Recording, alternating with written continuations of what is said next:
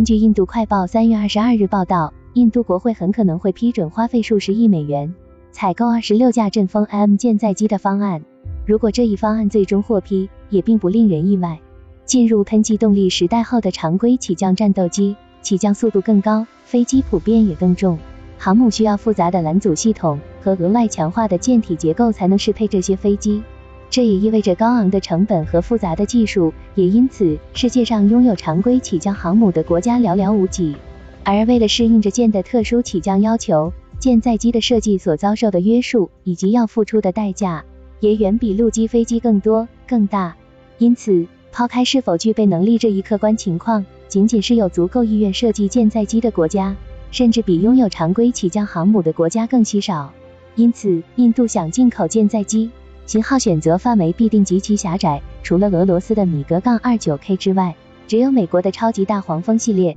F 杠三五 C 以及法国的阵风 M。印度在法国等国家的技术支持下，自研 LCA 光辉飞机，虽然成功实现了航母起降，但无论是飞机本身的总体性能级别，还是飞机的成熟程度。都不足以满足印度海军的战略需求。目前，印度海军的空中主力依然是来自俄罗斯的米格杠二九 K，但米格杠二九 K 也存在一些问题，这对于印度海军而言是无法解决的。印度航母的作业环境极其恶劣，高温、高湿、高盐度的海域环境，对舰载机的环境耐受能力和可靠性是极其苛刻的考验，而这向来是俄罗斯航空工业的能力短板所在。在长期的使用过程中，米格杠二九 K 面临的不仅仅是可用寿命的下降问题，更重要的是，包括发动机等关键系统在内的可靠性和维护性严重不足。多年来，印度与俄罗斯在这方面一直矛盾重重，甚至一度激化到印度拒绝接收新机。近年来，俄罗斯在电子电器等领域的技术能力与世界一流水平差距不断扩大。这直接制约了其航空装备机载设备和配套武器系统领域水平和发展前景。从远期来看，印度方面认为俄战机已经不能满足他们的需求，加之近两年俄乌冲突的爆发，极大地挤压了俄罗斯军工的产能，并切断了俄罗斯对外技术合作的渠道。一方面，类似苏杠三零 MKI 这样俄式平台加西方机载设备的合作模式已经不再可行，不可复制。另一方面，从国际政治立场来说，印度也认为自己必须与俄罗斯拉开距离。在这些因素的作用下，印度选择从西方引进新的舰载机是必然结果。而在可选的三种机型中，F-35C 是首个可以排除的选项，无关于该机能否适配华跃起飞航母，而在于美国不愿意买，印度也不怎么愿意买。对于 F-35 的出口问题，美国一直相当谨慎，主要是为了防止该机的关键技术秘密。外流到非盟国国家和所谓对手手中，土耳其失去 F-35 购买资格就是个典型的例子。从装备采购的传统来说，印度可以算是俄罗斯的盟友。美国和印度在政治领域的关系，直至近十年内才出现大幅度改善。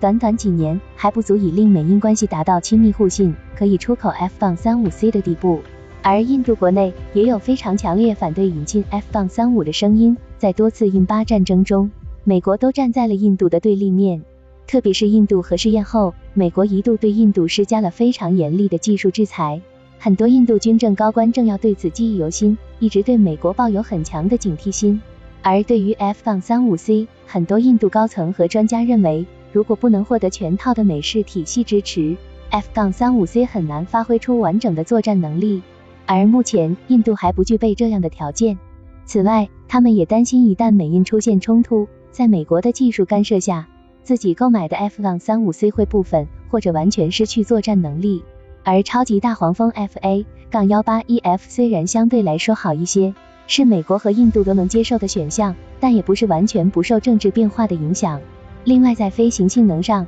超级大黄蜂对印度来说也并不理想，这是一个很大的竞争力劣势。除了低速状态下的大迎角指向能力，它在加速、爬升、盘旋。滚转、巡航效率都不如阵风战斗机，导致这种结果的原因是大黄蜂家族的特殊发展背景。他们的总体布局路线都是发展自 F-51 而来，从 YF-17 到 FA-18ABCD，再到 FA-18EFG 不断放大加重。但 F-51 的一系列原始布局特征，包括未采用一身融合设计、未采用尾撑布局式平尾。机翼设计过度偏向于平直翼等，都随着飞机的放大加重，不断成为拖累飞机总体性能的关键因素。发展到超级大黄蜂 FA- 杠幺八 EF 机翼刚度不足的问题，已经对滚转性能形成了严重的困扰。即使是通过强化机翼结构、修改飞行控制设计，没有彻底解决。同样问题在 FA- 杠幺八 EF 上进一步恶化，